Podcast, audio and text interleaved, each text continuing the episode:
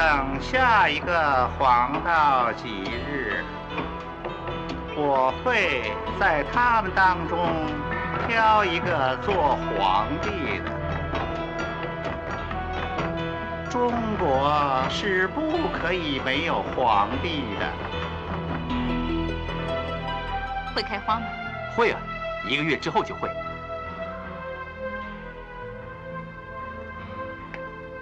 心静，嗯，你可不可以每天帮我拿出去晒太阳，晚上浇浇水？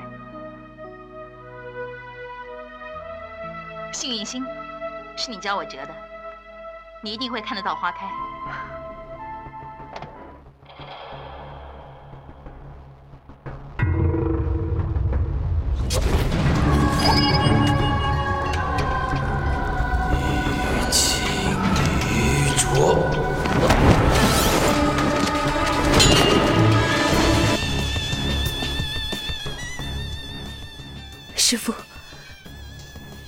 告诉我，我还可以有这个福分？请您告诉我，人生可以重新来过吗？死者乃为生者开眼，过去心不可得，现在心不可得，未来心不可得。未来已成现在，现在已成过去。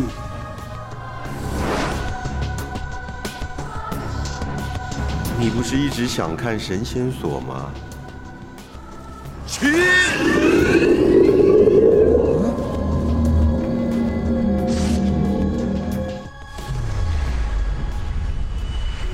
那愿化身石桥五百年，受风吹雨打，又是何意？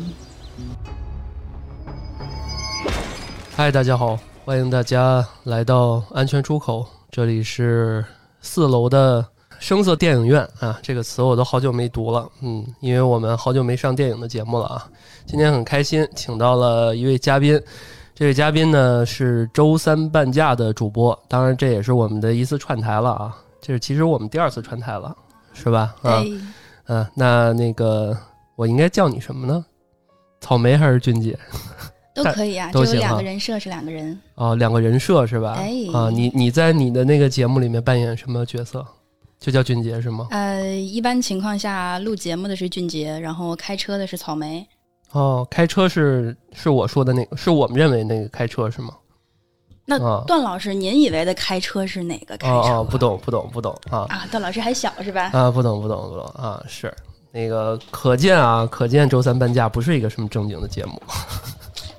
对，就是你们都在装嗯正经，我只能假装不正经。嗯好，那个打个广告啊，就是大家呃喜欢俊杰的，然后可以关注一下他的播客啊，在小宇宙平台叫周三半价啊，对的，啊谢谢。这也很好搜啊，就是周三就是那周三，半价就是那个半价，啊，对，嗯，行，那我们开始今天的节目啊，大家可以看到我们的那个标题，其实我们今天主要想聊聊杨紫琼。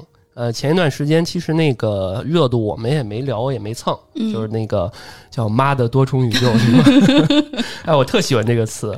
其实大家说的，就是我看很多播客说的都是那个瞬息全宇宙，是吧？对对对啊但是这个“妈的”就是一语双关，对，我觉得就更有画面感，然后对吧？更立体了，比对吧那个瞬息呃更吸引人。是是是，嗯，就是这个我们的宝岛的起名还是比较厉害的啊，嗯，呃，但是今天其实我们主要不是想聊这个电影啊，因为这电影其他的播客也都聊差不多了，有聊的确实不错的，而且我们那小宇宙不是有那个播放记录嘛，对吧？我我大家关注我的啊，可以看到，其实我听了一些别的电台的，我觉得讲的也都不错，我们也不蹭了啊，但是啊，段老段老师高清那个清高不蹭热点对是吧？对对不蹭我们有风骨，哎，对对 对，哎，就喜欢你这种捧哏的。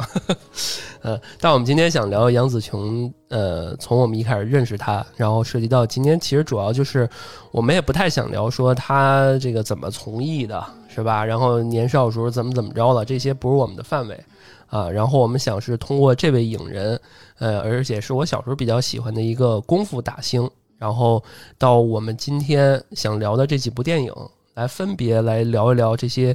呃剧情啊，然后他在里面的一些表演啊，呃一些感触啊，啊，而且我们做这期节目还专门我跟俊杰都看了这几部电影，所以这个我们就开始。你其实我给你推荐那几部，你最喜欢的是哪一部？你觉得？其实我后来觉得我最喜欢的是嗯飞鹰，就完全对，就是你预计我不会喜欢的那一部。啊，是吗？对的，啊，嗯，我喜欢那东方三侠。对，这个我们待会儿再聊啊。嗯我们先简单介介绍一下杨紫琼吧，好呀因为我觉得，呃，我跟俊杰在想做这期节目的时候，其实也是以我这块儿发起者吧，嗯想聊这个话题。其实如果俊杰也提到了，就是如果不是说发起一起做这个电影的这个节目的话，其实他可能不会想到做这期节目。对吧？你自己不会去主动去看，是吧？对，啊，呃，甚至说这个看完《妈的多重宇宙》也不会说，哎，我也想看这位影人他之前演过什么的啊，可能感触不是很深，对？对，因为杨紫琼于我来说就是一个知道名字不知道脸的演员。嗯、是，但是看过他一些之前的电影，觉得长得还确实年轻时候很很好看，是吧？嗯，对，就是看见这张脸，我会说，哎，这演员我看见过，但你问嗯我他叫啥，我肯定说不来他是杨紫琼。是，呃，包括这个《妈的多重宇宙》里面，其实大家对于这个电影有些诟病的点，嗯也是说可能有点儿说把这个演员和这个中国的妇中年妇女的这个角色嗯拍的有点丑化了。啊，是吧？尤其是他通篇整个电影儿贯贯穿的就是穿的那那一身儿，嗯，对他那个好像还有一个画面带着套袖什么的。就是就是他嗯那他的那个形象，确实和咱们普遍电影里的那个女演员的形象不太一样。但我觉得，但我但我觉得这个没什么，其实嗯，这就是一种差异化呀。是，嗯，行。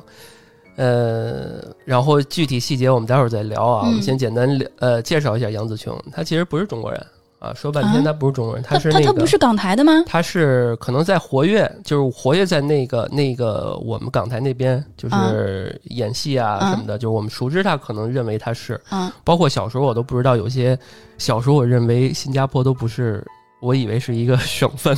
新加坡省是吗？对对，我这这个这个有新加坡的朋友不要不要骂我啊，就是真的小时候可能没什么见识啊，就是甚至我到现在觉得有些影星、明星、歌手什么的，他们都是什么马来西亚的，嗯，啊，或者是这个新加坡的，对啊，到最后我就原来哦，原来不是中国人，啊，那我们今天要介绍杨紫琼，她也是一九六二年八月六号狮子座是吧？啊，生在那个马来西亚出生，但是她祖籍是福建的，中六国六二年。六二年，哦，这么大年纪了。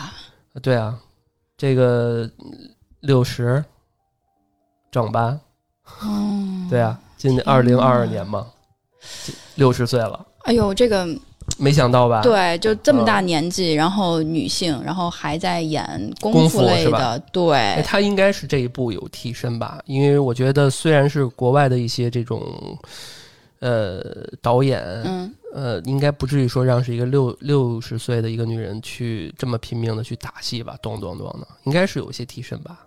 对我我觉得就是嗯特别危险那种，肯定还是有，但是你你反过来再想，就是大部分的肯定还是要他自己去那个什么的，嗯，对对对，嗯。然后，但是他其实是因为其实这个祖籍各方面，这个给大家的印象，我觉得也比较模糊。那个年代嗯好像都是这样，是吧？就是他可能出生在马来西亚，他就是马来西亚人，但是他祖籍可能往上几代还是北京的那个，还是 还是朝阳群众是吗？还是国内这一块儿的是对。然后，呃，他还是英国英呃英国皇家舞蹈学院的啊，就是我之前我还查过啊，嗯他是那个八三年的时候，那时候我还没出生，就是他那个马来西亚小姐的冠军哦，啊，非常厉害。而而而且啊，就是好像他不是说从小习武的，嗯他可能是因为那个舞蹈这块儿，他那形体啊，嗯，还有从小那些舞蹈的，对啊，对啊，而且他们是有练功的，对，有，那个练功就不是说我们那武术那个练功对，啊，他们所以就是筋骨啊什么的都有适适合干这个，嗯。所以他可能有一些相通的一些点，嗯。啊对吧？然后之后我觉得一些八卦的东西我们就不去谈了吧，对。啊，这个毕竟我觉得没什么意思啊。嗯。今天我们主要就是聊这几部电影，然后我现在先说一下，预告一下，就是我们这个电影今天要聊几部啊，第一部是这个呃《皇家师姐》，嗯。按按年份啊，《皇家师姐》，第二部是他有一部比较有名儿《卧虎藏龙》，我们今天不谈了、嗯。啊，因为这个李安的这造诣各方面我们也不太好去评价，因为确实当年看的时候也不没看懂啊。就是呃，我打个题呃插个题外话，就是呃，《色戒》刚上的时候，你你有印象吗？我有印象对，吧？还是上学呢吧，对对吧我？还小，所以那时候可能偷偷摸摸看，但是呃，那个现在你再看一遍，可能跟刚当时的感触是不一样的。所以我就觉得有些电影其实，呃，为什么我要说这事儿呢？嗯就是《卧虎藏龙》，可能我们看的时候，那时候这个思想觉悟和这个嗯社会经验不多，还有对于一些这个江湖啊、嗯一些情绪啊，我们理解不到那个层面。所以我们有些时候老的一些电影，我们也可以再补一补，现在再看一看。呃，我我好像没看过《卧虎藏龙》，但你说完了之后，我觉着我今晚回家要补我一下。看过，但是有些东西我是不太能理解的，而且当时其实那个杨那个杨紫琼，呃，那时候已经很很厉害了，很嗯巅峰，他就在好莱坞已经演过那个零零七啊什么的，嗯呃，但是那时候其实比较推的是章子怡嘛，嗯啊、老这个新老还有这个港台跟内地的一些联动啊什么的，嗯那那时候章子怡比较出出圈儿，对。对，然后第二部就是我们刚刚说那个《东方三侠》，嗯啊，然后再有就是那个飞鹰吧，嗯，还一部是啥来着？飞鹰之前那部叫什么？来，我们求助一下场外手机。啊是不是还一部啊？剑雨，哦，对对对剑雨，剑雨，对对对。然后那个我再重新说一遍啊，就是《皇家师姐》，今天我们要聊四部啊，《皇家师姐》，然后那个《东方三侠》，然后飞鹰还有剑雨啊这几部啊，时间线啊可能有一些不一样啊，但是我们就今天就聊这几部了。好啊，的，对，挨个说吧。嗯第一部我们就是说《皇家师姐》了。嗯皇家师姐》是我觉得好像最有活力的一部了，就是杨紫琼在里面表演。但我觉得她好像不太像是一个完全的主角，我觉得完完主角是那几个小偷混混那种那几那几位。徐克，哦哦哦，你忘了？就是那里边有一叫，就哎，他那是徐克谁，呀？不是哦，他演的托苦海是吗？啊？对对对对对对哦，原来徐克长成这个样子。对啊对啊对啊对啊啊！哎呦，我这这有些时候这个脑子啊比较那什么，就是早期还有那个叫孟海，啊它里面不是也演，就是他们那个年代的那些，呃，还有洪金宝嘛，不都都串了嘛，啊，对，对吧？然后什么龙南光啊，嗯什么吴马呀、徐克啊、狄威，对吧？这些人就是这，他不是早早期老演一些那个打星嘛，对吧？虽然这部戏其实不是以他为主角的，嗯，但是他其实是一个代表正义的这么一个敢冲敢干的这么一角色，但是他长得好像不太一样，跟现在哈。那时候感觉就是嗯妆容的问题吗？你觉得？不是，就是我我觉得人的嗯那个长相是分的，就是他其实从那个年代到现在，你看那个脸上。呃，变化还挺大的。我觉得一个是，比如像我们常讲的肌肉、胶原蛋白的一个变化，另外一个可能根据这种年龄、气质的变化也有关系。那个时候你明显一看他，我记得他那个造型是短头发嘛，对，然后很明显就是当皮年肤黝黑，反正对还，然后嗯当年香港流行的那种，就我觉得那时候那个那个黑可能也是美黑的，比较流行、比较贵的那种。哦然后二一个是你你记得他那个服装吗？就他会穿上身就是减型很夸张、很大肩线的那个外套。呃，我感觉一都是那种运动服什么的，白色的那种。对，啊就是他那个外套一定是我们后来所谓讲的三紧的款式。你知道三紧是什么款式吗？不知道。我理解哈，应该是两个袖口紧和下面那个就是腰口那个地方它有啊松紧。就是我们父母老说什么缩口的，什么对长口的那种。对，就是我记得当时有一种衣服叫三紧夹克，应该就是类似于你说的哦他穿的这种东西。就你去想，他其实那时候好多的那个镜头，他是穿了一个三紧的那样的衣服，然后就嗯会导致他那个肩会看起来很宽，然后上衣的那个茧型很很很大，很宽松他。们那不都有垫肩吗？对就是一个海然。后然后嗯下面穿那个就是很普通的裤子，然后营造那种就是很好像看起来呃很飒、很女警的那个状态，哦对吧？你去想他那个头发短短的，然后就是很很很利落的头发，哦，是，好像他们也都穿那种小运动的小白鞋，对。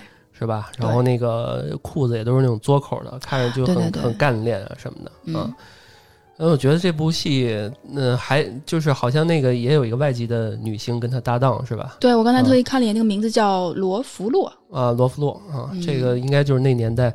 然后这个袁这个袁家班那帮就是导演是袁奎嘛，嗯这个这也是比较老的一个演员了啊，他跟什么刘镇伟什么的那帮都是一起的，还有袁德、袁袁彪什么的，反正就那帮人嘛啊。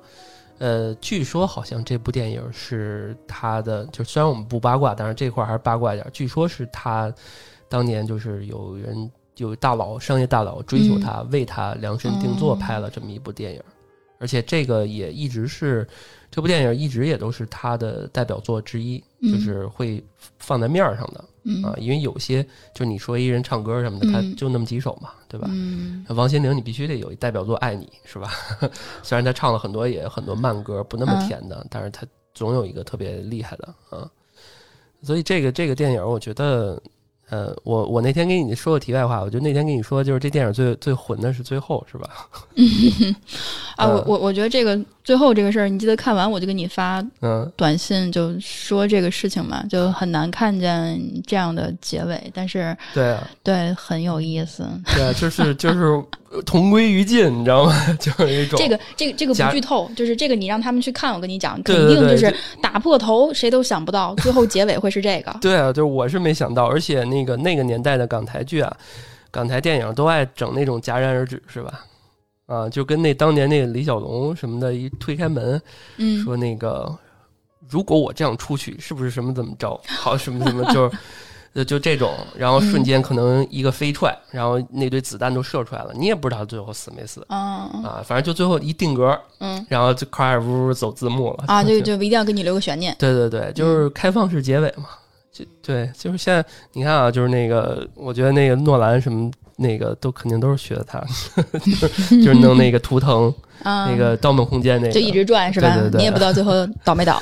对，呃，开玩笑啊，开玩笑。这个诺兰我们还是很喜欢的啊，这个不不不不 diss 他。啊，但但是你要问那个的嗯话，就是我倾向于他最后是没倒的，就在我心里答案他最后是没倒。哦，就是你希望是还是在梦是吧？对我就是觉得他就是没倒的。啊，但是诺兰好像侧面的说过说说是倒了的，不是不能说倒吧，就是说就是大家不重不倒没倒不重要，重要是他是不是在做梦嘛？他说小孩回头了呀，嗯嗯，还有就是是说每一次他看到他应该是岳父的时候，嗯都是真实的。嗯啊，你看吧，就是每次他看到他岳父的时候，都是真实的场景下看到他岳父的嗯啊，所以就是说岳父只要在，基本上就是真的。所以他有些时候场景的时候，比如说呃梦里边梦到他孩子一直在背对着他，有一些嗯场景，那岳父是不在的。嗯最后一个环节不就是他把他带到家里面，岳父是在的吗？所以说岳父才是他的图腾，你知道吗？嗯，好吧，对扯远了啊，扯远了啊。反正这部电影呢，我觉得有一些，就刚刚像俊杰说的，就是有一些套路和有一些这个比较胡逼的一些东西啊，嗯其实现在就不敢拍了对，啊。包括其实里边其实有一些隐喻嗯啊，然后包括这几位小偷，我觉得都是那个年代，包括早期一些邵氏，就是什么纪晓龙那时嗯时代都比较火的。对，啊，就是他们基本上就是那个套路，就是我们是几个团体，嗯然后每个团体都不有说那种绝对的天才或者绝对的特别厉害的人，嗯但是每个人都擅长点小偷小摸的。那一系列有一大批啊，可能我不是那个时代的人，没长在那时代，呃，没看过这些啊，嗯但是偶尔我觉得去补一补这些课还挺有意思的，对吧？对，嗯，而且整体我觉得皇家师姐就是。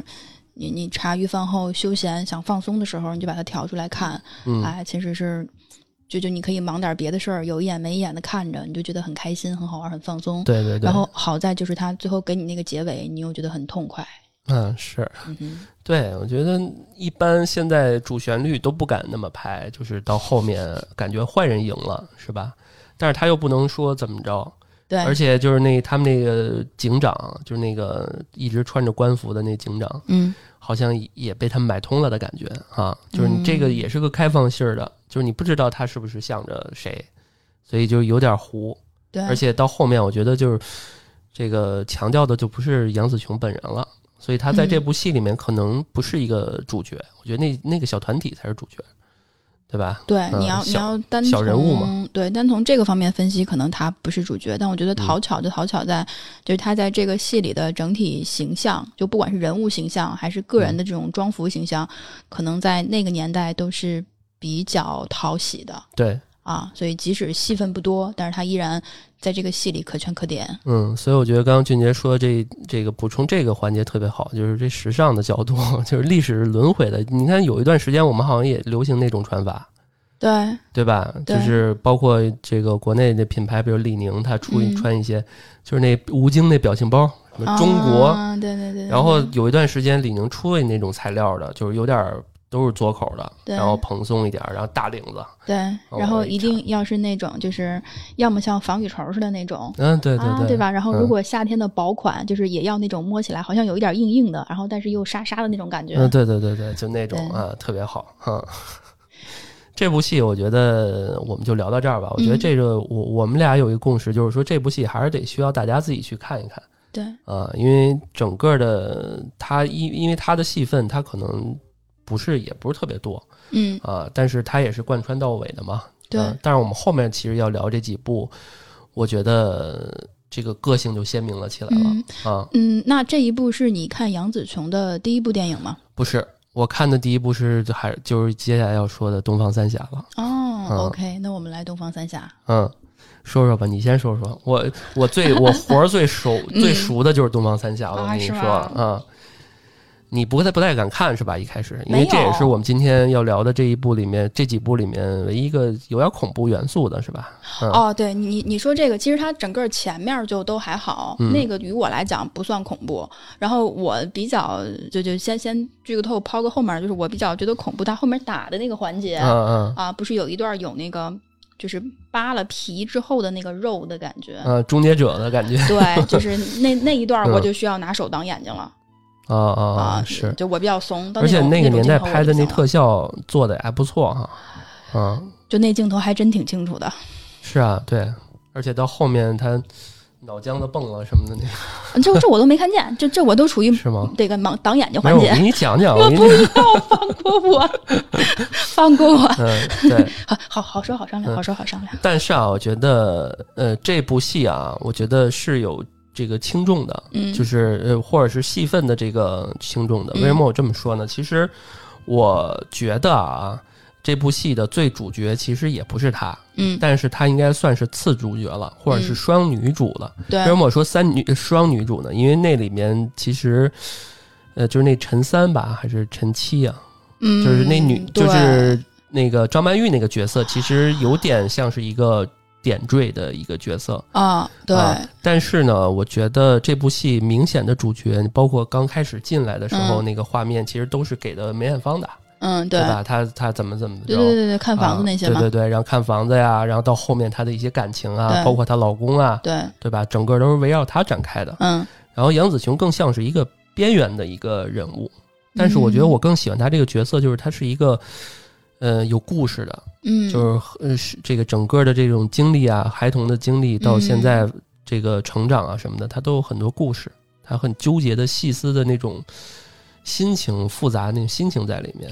对，就是嗯。我我觉得这部戏的时候，就对于她这个角色哈，就你看，你不是说前面其实梅艳芳可能更偏主角嘛，她跟嗯她老公看房啊，那个什么夫妻啊，那个戏份比较多，嗯。但是那个你现在问我就印象都不是很深，如果你不提的话，我不会那么想马上想起来，嗯。但反而是她后期跟那个博士的那个情感戏，那，那块儿我也是觉得很好。对，嗯。就是因为这个事儿在于，就是本身我们东方三侠的这个里面，就是他跟他的那个教派的那个那个嗯。老太监啊，嗯然后还有就是她跟她的这个博士男朋友，就就我觉得这个矛盾的冲突是特别尖锐、特别对立的，就是你要在这个人身上看见他。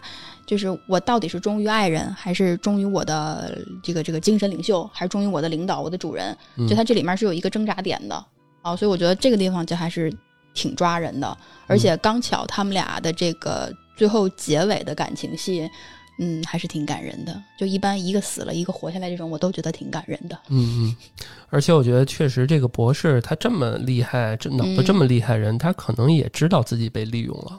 对，对所以所以所以他那个嗯不是从开始就说嘛，就他研究出来的时候就知道说，呃，这个东西会有一些什么类似于辐射一样的，然后它最后会挂，然后所以你就从这个地方往前扣，就是它养花那个地方。嗯，对你养花那个时候开始你还不知道为什么养花嘛，我以为就是随便养个花，对啊，对，对啊一开始我觉得那花儿出现特别突兀，突兀。就你觉得是那个花香的植入广告是吗？对，我觉得就是说，哎，说我给你看一样东西，啊然后直接到花儿那儿了，我就觉得怎么突然间有这么一段儿？为什么要有这么一段儿？我觉得也挺也挺奇怪的。但但是我想说的一点是什么呢？就是说，呃，其实博士可能一开始就知道这个女人接近他是什么，而且我感觉就是可能啊，是嗯这、这个从他认识他嗯，就开始是这个老太监，呃，安排的，安排的。嗯啊，就是说这个人特别厉害啊，嗯然后你去接近他，嗯让他爱上你，对吧？嗯然后你从他，你我你去盗取他的这个科研成果，可能就是这么个事儿。嗯，那他好像，然后老太监好用他这隐身衣来做自己的地下军队什么的，要征服这个世界。所以所以嗯这个博士其实可能从开始就是个悲情人物。对对，所以那个也没什么特别洒，呃，不能说洒脱，就是没什么特别帅气的场景。嗯啊，最帅气就是整个他快躺在地上了，然后那个稿纸满天飞的那个场景，啊对，就是其实这一部分的戏啊，为整个的这种这种有点是朋克、科幻、嗯。有点废土和这个这个这种感觉的这种类型的呃电影平添了一点那种诗意。对吧？它里面有好多，就是而且那里面杨紫琼很美，嗯，因为她整个过程中都穿的有点酷，对。但那时候她穿的是睡衣吊带儿什么的，对吧？啊，对 对吧？对对，嗯，那红色的嗯什么一身儿，白色的一身儿什么的。他他好像是就是跟博士在一起，在家的时候就还是穿的比较家居，比较日常。因为他俩好像就是这里边感情身体接触没有说什么，但是感觉就是就是两口子就是男女朋友，对对对就是两啊口子对啊，然后但但是这个他所有的那个就是转换成侠女的那个造型嗯啊，就为什么说这个是颜值巅峰？就我觉得那个是很赞的，就整体从他的装服上，人家就那个红衣服、红披风，嗯然后到那个就是你你看细节，你比如他穿的鞋呀。然后他那个衣服呀、手套啊，然后包括他那个衣服是紧身衣嘛，所以嗯就是对对对勾勒出来那种身体的造型，而且真的是很美。就关键是这没个好一点的那种身材，穿不了这个，啊，对，根本穿不了那个，对吧？对吧？嗯，对，而且他好像有一个那个，呃，而且我觉得这里面那配乐给不少增加了不少的那个戏份，就是那个，就我之前在我那个断断续续里面也嗯说、也也对你前面哼哼那个是哼吧？哼的那个，那个嗯我觉得是真的不错。对嗯而且你在想哈，就是那个年代拍的这种片子，就我们现在看好像觉得好奇怪呀、好无厘头啊，但是你发现那个情境下去看的时候，那可能就是当时最 fashion 最潮的。是啊，是啊，对，而且他们这个一个是骑马是吧？骑就最后那骑骑马骑骑摩托那个，而且那时候对吧？那个，所以我为什么说张曼玉演技也不错？嗯她好像很少演这种角色。嗯你像我觉得她演技巅峰肯定是大家看那个《甜蜜蜜》的那个时候，嗯就最后发现那个曾志伟死了，嗯，看背后米老鼠那纹身的那时候嘛，啊，又笑又哭的那，啊你应该那个在这个很多平台、某音什么的都、嗯。都见过那种啊，就这种，呃，反正这部戏我觉得，呃，是我很喜欢的杨紫，因为我这种啊，这个傻直男就喜欢那种酷酷的女生，然后有点深邃的那种眼神啊什么的，对吧？她还跟那个待会儿我们要说的其他那种，她也很好看，但是她嗯。不是一个风格。对，这里面她有点有点深深沉，包括这个这个介绍里面都说嘛，他就是这个内心世界和这整个他想他内心想的一些都都很矛盾，他人 他人设就开始这个角色就是一个嗯。有故事的角色，哎，我有故事啊，我背负了使命。那对啊对啊对啊对，而且这里面有好多剧情就是真的是，而且这里面还有一个就是他跟那个梅艳芳的角色还有个羁绊，啊，对儿时的一个羁绊。对对对，然后因为被迫分开了，结嗯果那个掉下悬崖，俩人那啊，俩俩人属于纹啊，身，俩人纹身一一拼啊，然后那音乐一起来，小时候我看我都不行了，你知道？不是，但是我我嗯就这个事儿，我就想 diss 一下，就是那个时候纹身都对上了，不是应该马上啪出来一个特效，然后俩人就飞起来嘛？就俩人也没啊飞，你知道吗？就俩人纹身都对上了，然后还得拿胳膊使劲拽。我想，到你俩这纹身对上有什么用？那不是，那是小时候的一个念想。你纹身怎么能有？他又不是那个，我我们都科幻，我们都科幻片了，我我们俩这个什么封印都对上了，就没有点特异功能吗？我我这有点失望。不是，呃，魔法的体系和整个这种科幻体系是不是两个体系？就是特异功能，你看啊，《X 战警》和那个《哈利波特》魔法，这是两个体系。嗯，啊我我我不要常识，我就要我要。对，对，我理解你说的意思啊。那公公在底下吸着沼气，然后那枪都能把那个子弹都能给停住。我操！我当时觉得，然后那音乐一起来，公公直接飞起来，我说我说他妈惊了，我说这怎么还有这种设定？对，一开始本来就觉得挺神叨的，我觉得这公公应该是，我感觉因为一开始他那整个那样，我都觉得是不是快死了呀，啊还是怎么着？没想到最后还挺牛逼。对，嗯，所以所以你要讲到这儿的话，就是我一定要强烈推荐大家去看这部戏里的黄秋生，真的特别棒，一定要去看呀！哎，那你展开讲讲，我不要讲，你们要去看呀！你不是你说说你的感受嘛？你可以不说剧情特别棒，你的感受是啥？呃，感受就是因为他没有台词，对他的台词就嗯，感感受就是，我感觉可能除了这部戏以外，你看不见长成这样的黄秋生。就就嗯你可以约等于就是黄秋生加了一个青蛙，哎，然后加起来除以二，得出来一个物体。就是癞蛤蟆是吧？我没好意思说癞蛤蟆，不，青蛙和蟾蜍是两个东西啊。他们虽然是那什么，嗯就你看池塘里面有那个长得比较丑的，那不是蟾蜍嘛？就是那种东西，赖赖了吧唧的那种那你要这么说，那我能说是黄秋生加牛蛙 除以二吗？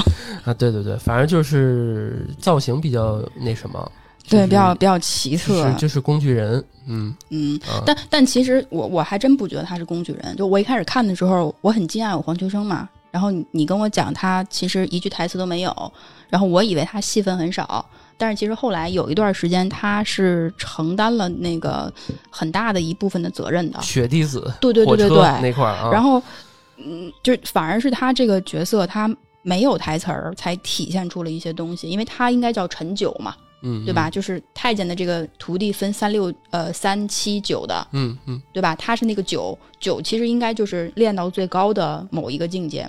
所以你看黄秋生那个角色，他其实是不需要用语言来表达的，他他可能已经介介于就是人和我们应该是叫鬼还是叫兽之间。嗯所以第一是不需要语言的，然后第二他其实某些方面能力是很高的，然后第三其实就是他他是很忠心的。所以那个时候我我能想到的是，有一点类似于狗的感觉，嗯，是嗯。对，就是可能既消除了记忆，甚至可能是说公公就是学他说他觉得他不需要说话，对，或者是说他可能自己在还能表达时候就不想说话了。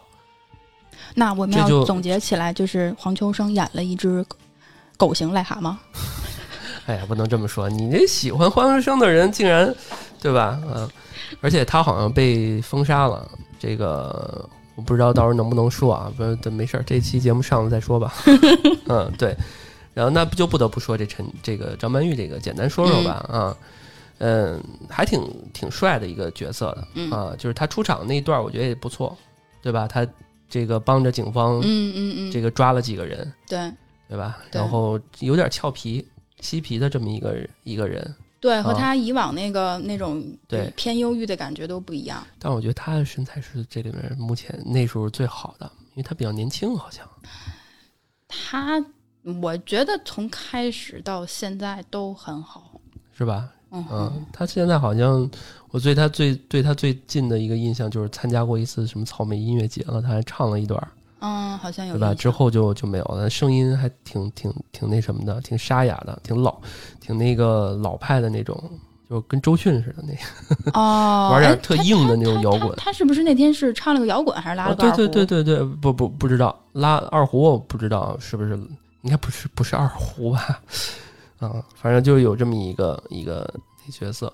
然后呢，那个当然他这个《东方三侠》还有一个二，嗯就是他们讲他们后期的事儿啊，啊。我觉得到时候你也可以看看，我觉得我们听众也可以去看看。这个我们嗯今天就不做过多的说明了吧。然后最后我们再拉回到这个杨紫琼这角色啊，就是最后最后她还是战胜了自己啊，就是知道应该自己在该做什么事儿。可能这是俩姐妹就给她的一些鼓舞吧。那你不觉得是被爱感动的吗？我觉得是一个综合的，肯定有这个方面的成分。我其实我不觉得他有多么爱博士，因为他情他这种爱情的情愫是可能一直以来是不存在的。然后他因为接触这个人，他也是受着任务来的，然后这个慢慢接触久了才喜欢这个人。但是我是觉得这种人如果重新能开始新的生活，或者是开始接受爱人，一定是抛弃这些。呃，原有的这些设定，然后他再重燃这些爱的这种感觉，才能有一个更好的一个释放。我觉得他就是一个综合，可能哎，这博士的死给他，呃，他可能到百分之百就完全激活他的善良，那可能博士占百分之四十，啊，然后自己占百分之二十，然后那几位姐妹占百分之四十啊，什么，然后最后一综合爆发，唤醒了、觉醒了这个人，这是我的理解啊。你觉得他有多爱这个博士吗？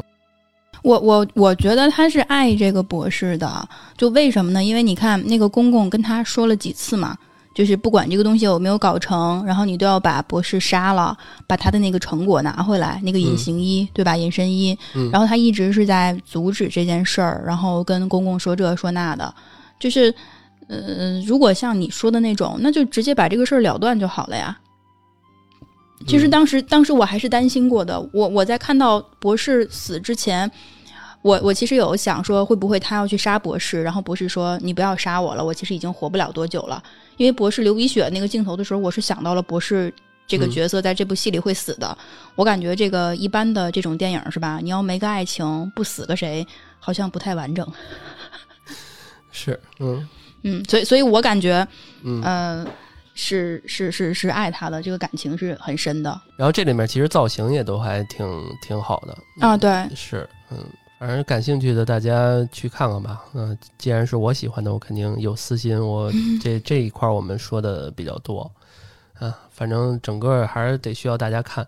呃，这里面我觉得当时我觉得长得这个最亮的，还就真的是杨紫琼。嗯，对的，那个红衣啊什么的啊。对。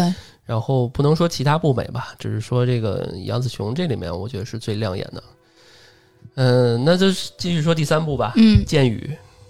啊，剑雨真的是我我看剑雨的时候，因为搜了嘛，就看见好多推送，一直是讲它是被低估的一个武侠片儿。嗯。啊，然后我我去看了《剑雨》，我确实也觉得它是被低估的武侠片儿。对，嗯，对我我我也是这么想的，就是当时就是这种武侠片在现在在线上在现在来看啊，一定是票房很好的武侠片儿，但是当时好像也也是上院线了，好像没有。就跟当时那四大名捕似的，就是我不知道你看过没看过，就是有刘亦菲、邓超什么的。我好像知道，对吧？也拍了两部。嗯。呃，我现在前两天我再回看，我觉得也还行。嗯。啊，就是再说回来这《剑雨》啊，《剑雨》是哪一年拍的？嗯，应该是零几年。因为我觉得《剑雨》里面杨紫琼的这个角色，就跟她后来的，就是好多角色，你就会觉得有这种类似于一脉相承的意思下来。然后你你说他这个人物说有多剧情多离奇呀，或者多怎么着？其实不会，他他就是一个，呃，就就就是一个这种江湖的电影啊。但是你会觉得就是整个来说特别舒服，就你能看下去。是啊，这个吴宇森监制，嗯，然后杨紫琼，嗯啊，王学圻。徐呃大 S 是吧？这我们也蹭一个热点啊，大 S 最近也挺火。然后余文乐，嗯啊，这个各种各种人，这个他是他是哦，他是二零一零年上的。对，然后还有一个韩国明星啊，应该叫郑宇盛，这个是这是这这是个韩国人吧？我记得反正那张脸啊，对，韩国人，嗯，其实也挺帅的。但是不知道为什么在那里边就稍显油腻的最后。对，可可能是他的这个五官不适合拍古装片儿，就是这个真的是有的人的五官就适合拍古装片儿，有的人的五官就不太适合。嗯，对，你说他不适合吧，好像也还行那个造型，但是总觉得一看他就不是不是我们这边古代的那个人的那个样子，没那劲儿，对吧？对，嗯。那说这个这个这个角色吧。说白了，其实就是讲一个隐退江湖的女杀手，对啊，然后希望过平凡生活，嗯，但是最后然后遇到了一个隐退江湖的男杀手，啊，两个人坠入了爱河，对，然后最后江湖还是不是想退就能退的对的，啊，最后一系列的一些一些这个血雨腥风嗯啊，甚至还有这里面其实有几个元素啊。那天我跟那个俊杰聊的时候，你看，第一有杀手，为什么说这被低估呢？有杀手隐退，嗯，对，有那个有有几大什么这个固定元素了，你再给我讲一遍，快！哎，我那天跟你说的特别好，现在都忘了。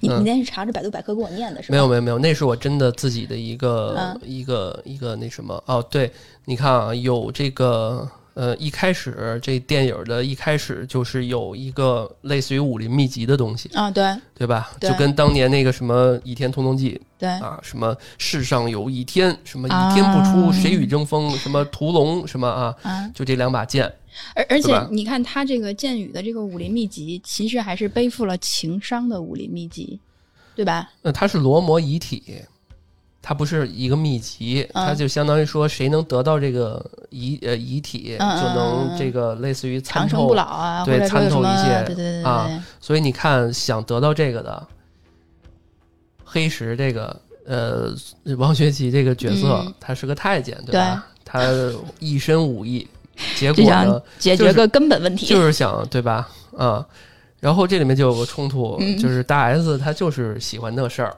啊，那个角色他就喜欢那事儿，所以到最后这两非得非得总脱衣服，对，我觉得，我觉得是这样，就是我我跟俊杰在说这事儿，俊杰说说哇这个他这个人设怎么老在里边脱衣服？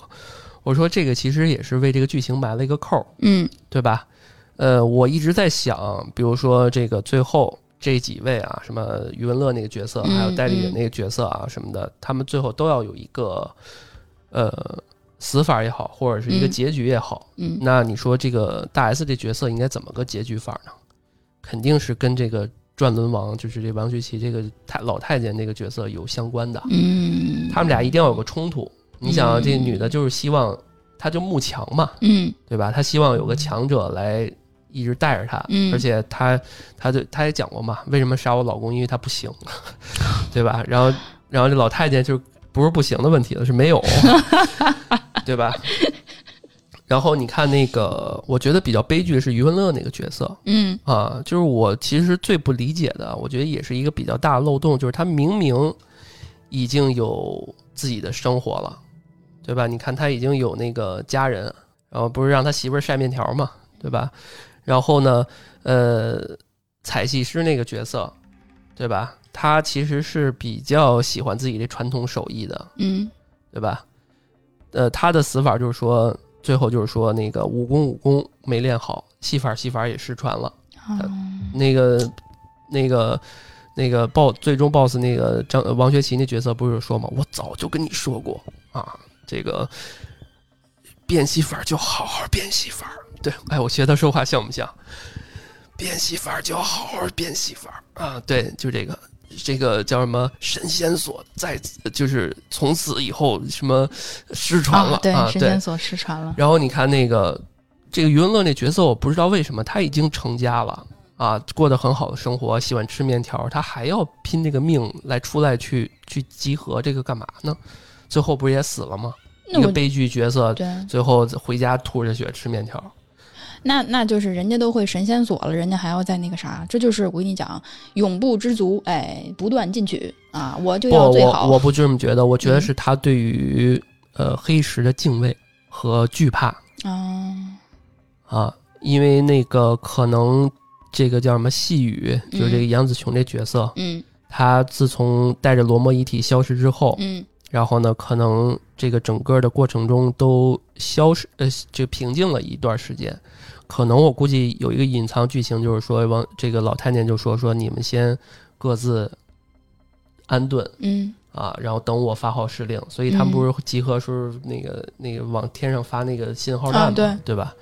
最后那个什么，但我觉得这里面有意思，就是说换脸这事儿，嗯，对吧？这个这里面有医美的剧 对，就是全篇就是一个医美医生是吧？对对对对，那那那个演员我也很喜欢，那也是台湾的一个一个一个老的演员了。对，然后这个医美医生呢，金世杰嘛对，对还兼职算命。嗯，对，金世杰给很多的电影都配过音嗯，对，啊这这个人很有名的，就是那个大大鱼海棠是吧？嗯也配过音，嗯嗯，对，那个彩戏师代理人是是那谁桂纶镁的前男友呢，我喜欢的桂纶镁啊，对，然后这里面换脸，说到换脸啊，就是最早是那个林熙蕾，呃，演的是那个细雨这个角色。嗯。啊，然后最后黄这个叫细雨嘛，然后、呃，这个李鬼手给他整容之后叫曾静，也就是说我们这个之后。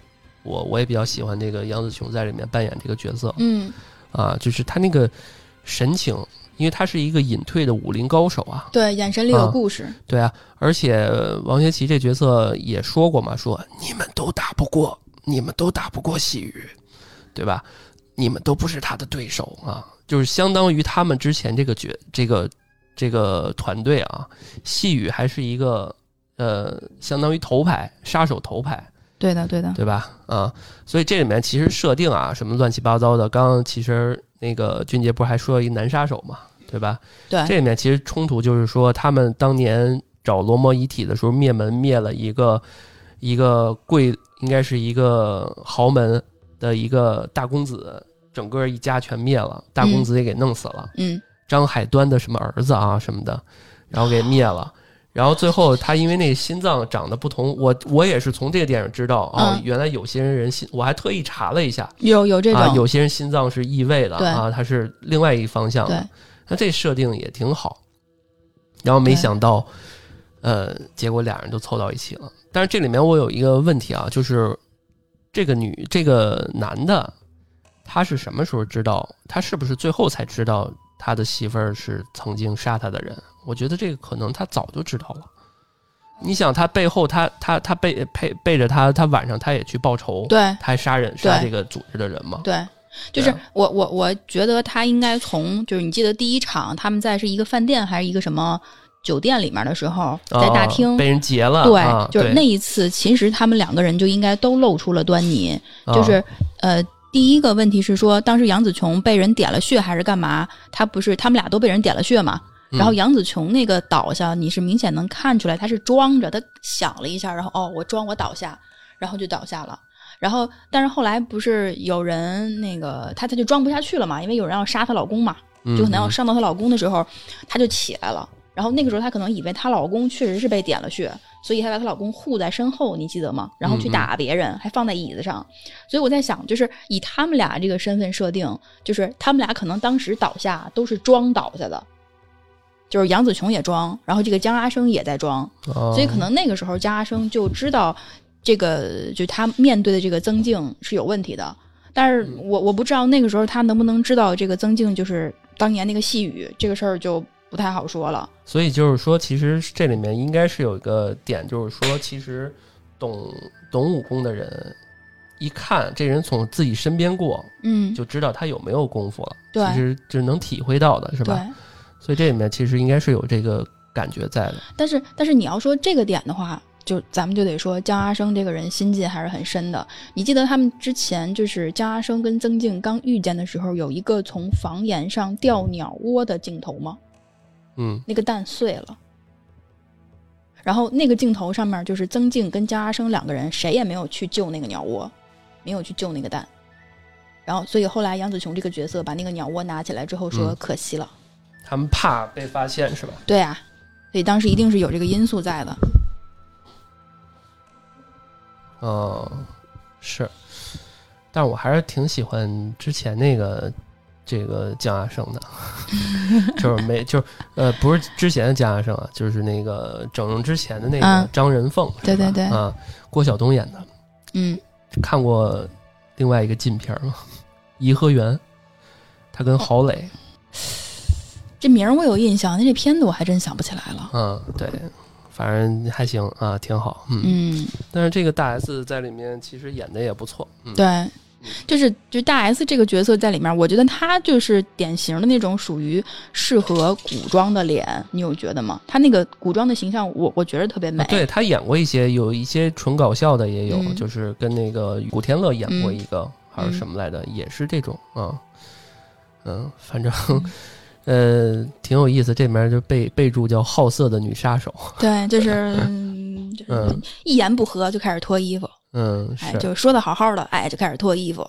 嗯，但是我有一个呃一个小问题啊，就是它里面有一些比较禅意的东西，嗯比如说这个人想重出江湖，嗯然后或者是想爱爱上一个人，问那大师行不行，嗯对吧？嗯然后那个他应该是呃杀完那个那个张仁凤之后遇到了那个和尚嗯，啊，那个和尚好像跟他好了，是吧？你可以理，我可以理解为他俩好了吧，我我我觉得他们俩肯定是有很深的感情纠葛的。对吧？对，啊所以他他其实最后因为那和尚死死在他手里嘛，嗯对吧？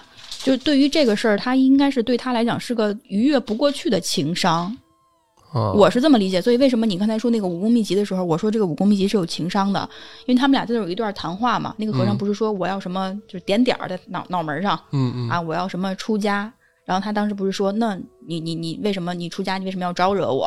啊，对对对，就渣男嘛，就那块儿我一开始没看懂，现在我也看懂了，对吧？啊然后然后他当时就说说你有几招什么没学会，还是怎么怎么地？对你有四招破绽，对，啊然后他不就在教他嘛？然后教他的最后，实际上我觉得那个和尚是故意死在他手里的，应该是就死在他手里，这个事儿才算完整。就好像某一个禅意或者什么东西画了一个完整的圈儿，然后他那个尸体才有用。我觉得可能是有这样一个设定在里面，哦所以就当时那个细雨的角色应该是背负了一些东西的，要不然他为什么一定要换一张脸？他不是说我现在不想看见我这张脸吗？哦，对吧是，嗯，哎呀，有意思，有意思，嗯所以，所以那部戏里，我觉得就是他他就是咱们往前倒哈，之前说那两部戏，就是你看第一部戏其实是没有什么太多的冲突的，还就是搞笑，然后讲一些小偷之间的兄弟情。对，然后第二个的时候，他就已经开始有一些这种忠义的这种冲突了，嗯对吧？对，然后到这个里面，其实他这种感情冲突就已经不是一次了，他可能换脸之前有一次，换脸之后又有一次，嗯就是这种主线的感情冲突嘛。然后主线的感情冲突之外，还有就是说我是保之前的遗体，还是救现在的老公？就就你会觉得这部戏它的冲突点更多。嗯，是嗯他比包括那个江阿生想娶她，对对对。然后呢，最后他就去找那大师嘛，嗯类似就是说我到底还能不能谈恋爱，嗯，或者是然后大师意思就是说去吧，什么就是。嗯一开始可能不太看好啊，然后最后说去吧，反正，呃，人生什么是人生还那么长，对吧？嗯多尝试吧，类似于那种，嗯还拿它鞭策他那块儿，我觉得我们的听众可以到时候，如果有什么新的一些感悟和大家觉得，嗯，应该是什么个意思，我觉得可以嗯给我们留言啊。我觉得那块儿还挺有挺有禅意的，嗯，而且我觉得这里面有一个被大家特别容易忽视的，其实大老板或者是大组织部长，就是蔡大娘。大这个蔡大娘有可能是当地的包租婆，哎，就是大家的房都是从蔡大娘手里租的。们的这个鲍启静老师，对，就是蔡大娘除了租给你房，蔡大娘还给你介绍对象。嗯，对我上次对鲍启静的最大的认知就是那个前一段时间号称近几年最牛逼的僵尸片，就是僵尸那部戏，嗯他演的是那个最后那大 boss 的老婆嘛，他那里面演技也很好。这我不推荐你看了，因为你看不了这种恐怖的嘛。哎，这个就算了。但是演技是确的确实不错的嗯啊，对，嗯，当然那个和尚是那个游本昌，就嗯是剑痴和尚嘛，里边叫游本昌，游本昌是演那谁的？济公的，嗯，反正都是那个老演员。对，反正都是嗯和尚那一系的啊。嗯，是，反正就是包括能露面的，我觉得都是很很有名的演员了。啊，那个包括去呵斥那个那个公公那角色那个人，这哥们儿是那个演那个那个大金牙的那个，之前他是一北京人 啊，反正都都是挺有意思的这帮人。嗯啊，反正这部戏我觉得是武侠片儿里面，我觉得确实不错的了。对，啊，对，嗯，然后那么就最后一部吧，嗯也是俊杰觉得评价最最好的，你最喜欢的一部，你先说说吧。啊，嗯，你说说就我我我喜欢这个，是因为我近期对于就是比较偏近代一点的科幻片儿，哎，觉得还是看的挺舒服的。然后他这个戏实际上就已经很有这种感觉了。嗯就你看他从整体的这种布景啊，从这个环境啊到剧情啊，对吧？嗯，就就就都还是我很喜欢的那一挂。然后这个里面就是杨紫琼的那个整体的行头，那身衣服其实和那个你觉得有点土呢，呃，这这我还真没觉着。是吗？这是哪这是哪一年啊零四的，零四的。，你看嗯，它它是零四嘛，他如果是零四的话，他其实比那个剑雨还要再早。嗯，你如果把它放在比剑雨早的那个环境里面去看的话，对吧？它其实就没有那么土，而且你看它虽然说它是零四年上的，但是它这个简介里面是故事发生在二零零九年，所以它其实演的是一个就是科幻类的那个剧的意思。所以说，其实我们人类还是退步了，我们零九年都没有到达那个阶段，哦，对的，是吧？对的，嗯他零四年觉得零九年应该可以人工智能影响人类什么的，嗯但是我们现在还不行，现在也行了，现在我们手机病都是人工智能在影响我们，对吧？对，嗯所以所以你要从零四年角度看，它的好多的布景啊，然后它那个剧情啊，它那个服装啊什么的，还有一个服装，你要跟现在的科幻片儿比哈，确实是没得比，脑洞没有这个大。嗯它那个服装啊、道具什么的，还是有一点儿在当年那个那个那个脑洞上嗯啊。但是整体来看的话，我觉得还是很不错的。然后剧情也也也还是很欢快。嗯，是嗯我看了一下那个制作成本一点五亿，这当年真的是大制作了，这个这个当年04年是是不是说他自己投钱拍的呀？是吗？好像是有一个新闻是什么，他学成龙自己投钱拍片儿还是什么玩意儿的那个，我记得当时是嗯这个当年也是投钱很很大的一个片子。嗯，反正那时候我觉得这个，哎呀，你说。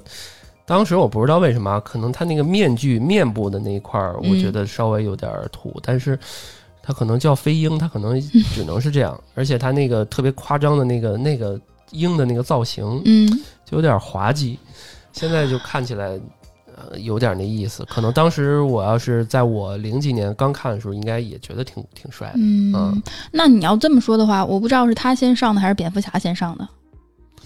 呃，你要这么比，就那你因为蝙蝠侠这个是很很早的漫画了，就咱不说电影啊，漫画就很早了，肯定会比这个早了。哦应该都是九几年、八几年的事儿，都有蝙蝠侠了。就是他他们俩那个面具，实际上从理论上差不多嘛，就都是挡上半边的脸嘛，你这么比，简单粗暴是吧你？把这蝙蝠侠安这儿，我是真没想到啊。不是你你想啊，那蝙蝠侠人家也挡的是上半张脸吧，人没挡嘴巴？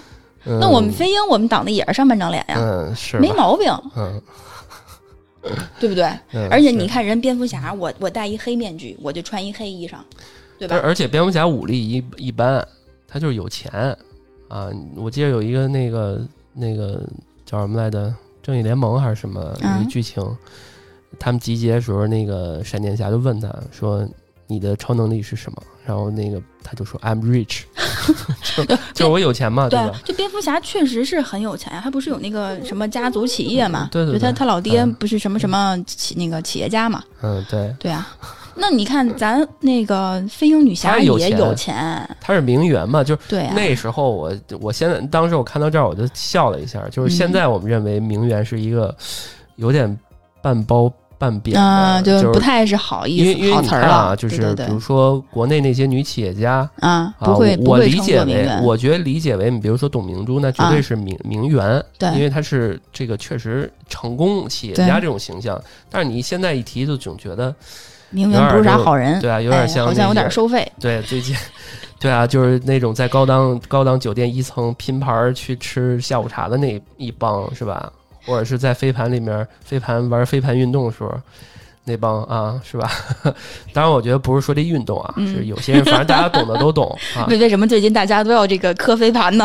啊，对啊，就是嗯，反正这说这事儿就不好说，嗯而且这里面李冰冰那角色也一时也没说话啊，嗯然后整个这种当时有点傻那些动作，不过现在我觉得看起来也还行，酷酷的，嗯，对是吧？对，说说演技吧，这边的演技，你觉得演技我觉得杨紫琼一直还都是挺稳定的，颜值？颜值，我想一下哈，如果给这几个评分的话，哦，其实你看杨紫琼这年代感还是很明显的。你有没有觉得她演那个剑雨的时候就明显要显老，嗯，对，对吧？她她她其实就不是不再是那种就是呃二十几岁那个小姑娘的感觉，但是你看，从这个或者到他的那个就是皇家师姐的那个时候，对吧？就皇家师姐还是很嫩的那个感觉嘛，吧？对对就小小女孩那种感觉。嗯然后你到这个到那个东方三峡的时候，神奇三峡的时候，东方三峡就她就还是那种比较年轻的二十几岁女女女子的那种感觉，对对吧？因为剑雨已经是一零年了，对啊，嗯但其实你想前后差六年，我我觉得从面相上，是呃，感觉变化还是挺大的。然后你再看他那个飞鹰里边的那种，就是到呃剑雨，然后剑雨再到前面那个宇宙的那个，你还是可以明显嗯。看得到他整体就是岁月是留下了痕迹的。对，当然可能也跟现代、古代这个人设化妆也有也有啊、关系。对的，对的。嗯，对，可能他这种长相，可能就是会会有这样的，就是他因为他很东方，嗯那种那个大眼睛，对吧？呃，就很东方那种，像那个那个大 S 那种，嗯他就长得是那种很甜，很甜的那种，对，所以他可能岁数比如大了，他可能也是长成那样，对吧？这不一样啊。对，当然，这部戏我觉得剧情没啥好讲的，嗯啊，我个人觉得大家可以去看看，有点像是那种嗯科幻嗯。未来的这种这种这种商业片嗯。啊，应该是还我不知道当时的票房怎么样啊，应该就是就是城市女英雄打、嗯。打这个国际犯罪团伙，有点零零七那那结果结对。结构，对，就感觉一个人想毁灭世界啊，然后这个这几个人阻止他，嗯啊，反正就挺大制作的。我觉得他大制作都主要是花在那些布景、服装、对道具，还有那些这个特效啊什么乱七八糟这上面了。对。嗯，他他当时有一些那个比较科技的点，确实还是那个年代可能挺新鲜的。然后我觉得再值得说的就是他这个戏里面的对手戏的男主任贤齐，嗯对吧？我我记得我小的时候就上学，比如说啊，零七年、一零年那个时候左右的时候，任贤齐的歌还是挺火的，这个人也挺火的呃，是啊，对，对吧？大家上学小时候有一个本儿，哎，一定要抄歌词儿的那个本儿，哎，金贵的不得了。那个里面一定有几首歌是任贤齐的，对，伤心太平，心太软最早啊，对吧？什么什么我是鱼，啊，对？吧？我是一只鱼，对，那叫什么嗯来着？我是一只鱼，就叫我是对就是我是一只啊鱼对对对，对吧？就那那个时候他还是很主很主力的，嗯？也不知道现在什么样了哈。他类似这种呃造型的，有一个叫呃《韩城攻略》还是什么《东京攻略》？好像叫《韩城攻略韩城》，攻略吧？对，啊这就是他跟梁朝伟什么的，嗯呃有有一部戏，那部戏也挺帅的。还有郑伊健，我觉得叫叫《东城东京攻略》，也有一个叫郑伊健，就他们演是在那边的这种呃侦探所啊什么的。他那造型也是有个小胡子什么的，嗯。但我觉得他的演技也不错。他的就比如什么树大招风，他演那个什么当年港香港几大悍匪嗯。那个原型什么的，嗯。然后一身肌肉也练得不错，然后有个嗯小胡子，啊，他演那种警匪片警匪片也不错啊，也挺好的。嗯，对，所以我觉得任贤齐也是一个值得大家去看的点。不得不说那个年代的这种艺人啊，就是真的是能唱能跳，嗯，能能能演。啊、嗯这个这挺挺唏嘘的。现在我们随便有个流量就可以当明星了。所以那个，其实你今天想跟我聊这个事儿的时候，就咱们俩走的时候说这个事儿嘛，就看到他已经这个年纪的时候，我还在想，我说没有，就是她是武打的女明星嘛，嗯，对对吧？演动作片的女明星，那她之后还有这种可圈可点的走她这个路数的女明星吗？好像真没有，男明星不少。对呀、嗯对，所以所以我才想说，那个就全息宇宙的那个，就就为什么找到她去拍？我当时想的一个问题，没有人哎可以拍，对没有人。嗯，对，所以所以，哎，想到这个问题的时候，就是也许是这个路可能很难走，或者要不然就是确实这个路红起来太费劲了。而且有一个特别重要的重点，就是这个人一定是在国际上也有一定知名度的，对，因为我们知道，就是我们有几部，嗯、今天没聊的，比如说《零零七》，嗯她也是曾经一位帮女郎的，对呀、对吧？这是一。二是这个《卧虎藏龙》，嗯这当年李安拿着他获了获奖的嗯作品啊什么的，这已经是国际知名的明星了，嗯对吧？所以走好莱坞啊，走走哪一块儿，我觉得大家都知道他，嗯，这挺难的，这门槛就很高了，对，对吧？你说现在整个特效，然后练过舞蹈什么的，哪个演员都能演，嗯，但是呢，他这种地位和他这种整个的知名度啊、能力啊，嗯，然后真的没有人能演了对，啊。所以我们最后挺好，也还落在了妈的多重宇宙这个事儿，啊，对就我们算前后扣题了是吧？对对对对，从哪儿嗯来到哪儿去？对哎，那个，我再最后问一句啊，就是你听那个鲁豫给他采访嗯是吧？嗯你听到什么信息没？呃，你觉得他这个人在台前幕后什么的有没有什么你觉得可以说说的点？你直观的印象是什么？他是什么样的一个性格的人？我最直观的印象，他是讲了一件事儿，就当年拍打戏嘛，然后从三楼上掉下来，然后那个导演跟他说的是啊，就你们怎么能掉的这么舒服啊？这个不对。然后他就想说，导演三楼掉下来啊，你告诉我那叫舒服吗？就应该还是挺苦的。然后他应该是拍很多戏，其实受伤受的还挺多的。哦，啊，就是讲，因为他鲁豫采访他们那个时候还是比较早年的嘛，啊，可能嗯比如说就还正壮年那个年代的时候，不像现在岁数稍微有一点点大哈，所以那个时候就讲说拍戏受的伤啊，然后很辛苦啊，就是三楼掉下来这种事儿，就我觉得现在就很难了吧？谁会因为拍戏从三楼跳下去啊？应该很少了。嗯，但是当年他们那个年代，就他自己从三楼往下跳的，嗯但是我这块补一下啊，那个我那天看了一个什么，应该是《碟中谍》还是哪个，还是什么一个片儿，就是那个阿汤哥汤姆克鲁斯、嗯，都他妈也是六十多岁了，还拼呢，还真是空手抓飞机，然后自己去去往下那什么呢？太不容易了就。是这帮人真的是太敬业了，就是嗯，当然我觉得得有个好身体啊。你要是说这个演员他再厉害再敬业，五十多岁他他、嗯他腿脚不好了，那咱该用替身你用，对吧？所以我觉得成龙大哥也确实挺厉害的啊。对他现在好多时候也是自己来对，啊，对，就是还还挺挺厉害的，嗯，嗯对。嗯，反正今天呢，我们今天这一个就是抱着我们呃喜欢，就是对于这个演员很喜欢，然后真的是又去看了一下他的几部戏，嗯然后对于这些电影的一些我们自己普通人的感觉。当然，这里面有很多不专业的一些点啊，嗯，可能里面会有一些演员呀、还有一些回忆啊，或者我们随便说的一些点啊，可能会有一些错误的一些点啊，时间线不对，或者我们说哪个人干干过什么事儿，可能有一些问题啊，我们没有特别细致去查。今天主要我还是说我们对于这我们喜欢这几部电影儿啊，或者说我们看过的这几部电影儿的一个直观印象。啊，包括其实他跟李连杰还演过那个少林张呃太极张三丰哦啊，那时候其实他也也有一点老了，就跟那个《剑雨》里面那个感觉差不多了。嗯那角色其实也没有什么特别好说的，他也是一个一个打星嘛，对吧？然后，但是这几部我觉得是比较典型的，嗯，对你，你挑的这几部还真的是在，呃，有可能是在大众视野之外的，然后他的值得看的几部戏。因为你你推我这几部戏的时候，我当时就问过嘛，嗯，我说为什么是这几部戏？但是看完下来觉得之后，嗯，确实是差别很大，真的是每一部你都能看到它有不同的一些一些点啊。当然，我也不知道这个刚刚俊杰说的一点，我觉得到时候可以查查，就是这六年他到底发生了什么事儿，是不是还是稍微的调整了一下自己的脸？可能之前我看他那个皮肤啊和整个那个眼袋啊，什么感觉还都挺年轻的。六年，可能有些人他这个几年变化确实会比较大，这就跟我们身份证十年或者多少年要拍一次似的。这人可能到一个过渡期，他就会有一个样貌上的变化。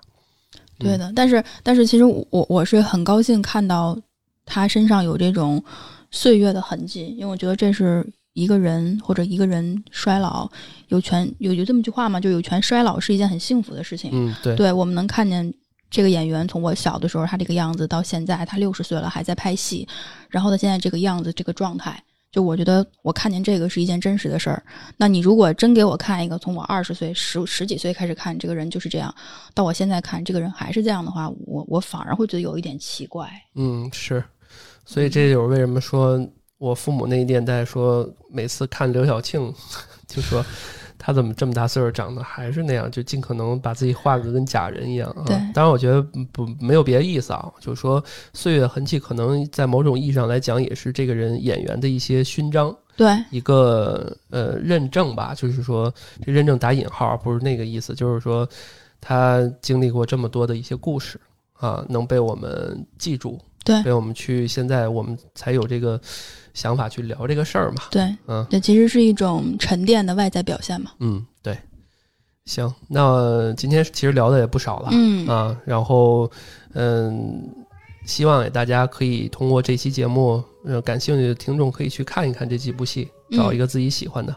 另外，刚刚其实提到就是那个那个李安那个那个那个《卧虎藏龙》嗯还有那个几部没提到的啊，我嗯觉得大家也都可以去去看一看。然后希望大家喜欢这期节目吧，嗯，然后也特别感谢那个俊杰来做客我们的安全出口的嗯。这个四楼的声色电影院啊，也希望常来啊。我们好的，嗯，感谢大家收听，我们下期再见，拜拜。啊我是老段，我是俊杰，嗯，我们下期再见，下期见。嗯，拜拜。